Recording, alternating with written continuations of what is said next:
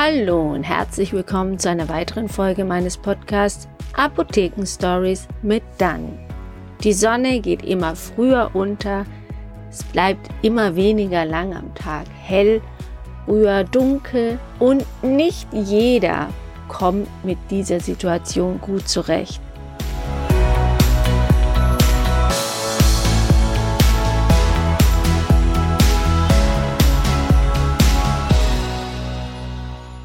In der Apotheke hatte ich jetzt gestern, vorgestern einen jungen Mann, der zu mir kam mit dem Wunsch eines Schlafmittels. Und zurzeit ist ja so ein Hype mit dem Melatonin. Das Melatonin ist ja das Hormon, das ausgeschüttet wird in unserem Körper, sobald es anfängt dunkel zu werden. Und es hat seine höchste Konzentration nachts um zwei, drei Uhr und dann sollte man auch am besten schlafen.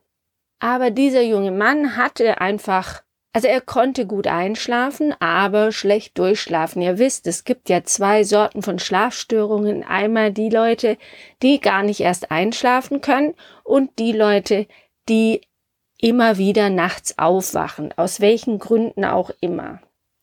Die Ursachen sind meistens psychischer Natur, das heißt, viele sind gestresst oder haben Sorgen, Sorgen, etwas am nächsten Morgen zu vergessen und das alles hindert die Leute daran einzuschlafen oder auch durchzuschlafen. Die Sorge, etwas zu vergessen, lässt sie auch immer wieder in der Nacht aufwachen.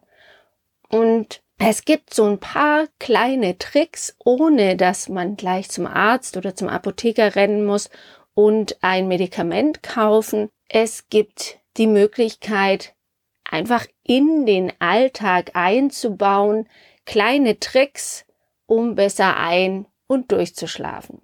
Das erste ist erstmal am Abend, so eine Stunde bevor man einschlafen möchte oder zu Bett gehen möchte, so den Körper auch schon drauf vorzubereiten. Du, ich gehe jetzt gleich ins Bett, mach mal langsam.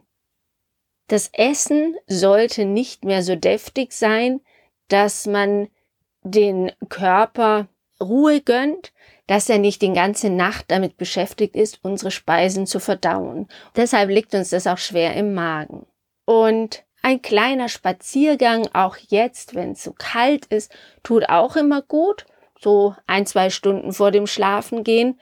Diese Bewegung und dieses ruhige spazieren gehen, nicht joggen, kein Sport, sondern ich meine jetzt wirklich eine Runde um den Block und das ist wirklich sehr, sehr gut für den Körper und auch für unser Immunsystem zu stärken. Zieht euch gut und warm an und dann raus.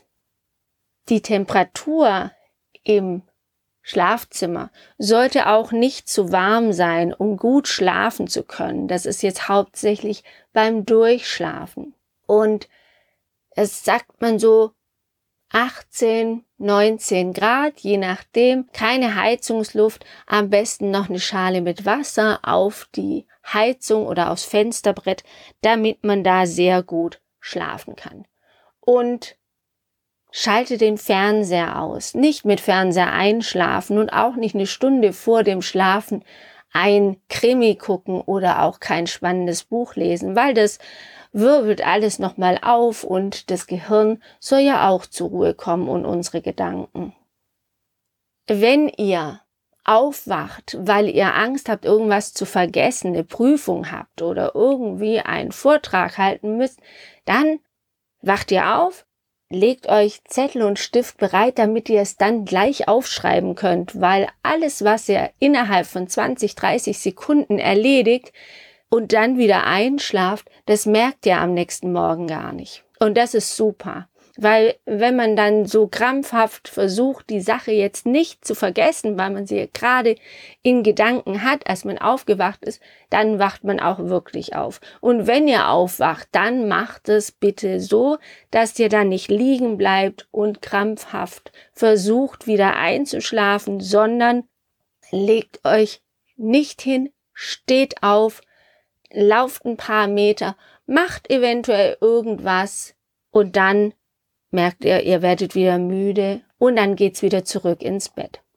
Und dieser junge Mann, mit dem habe ich sehr, sehr lange mich unterhalten und gesprochen und er hat mir dann erklärt, dass er ja persönlich einfach so viel um die Ohren hat und wahrscheinlich deswegen nicht schlafen kann. Das war ihm aber erst bewusst, als wir miteinander gesprochen haben und deswegen führt eine Art Tagebuch. Schreibt euch die Sachen einfach von der Seele, dann habt ihr sie aus dem Kopf jeden Tag so ein bisschen und wenn ihr nicht gerne schreiben wollt, dann redet es in euer Handy rein. Hauptsache es ist raus aus dem Kopf. Und das kann man so jeden Tag ein bisschen machen.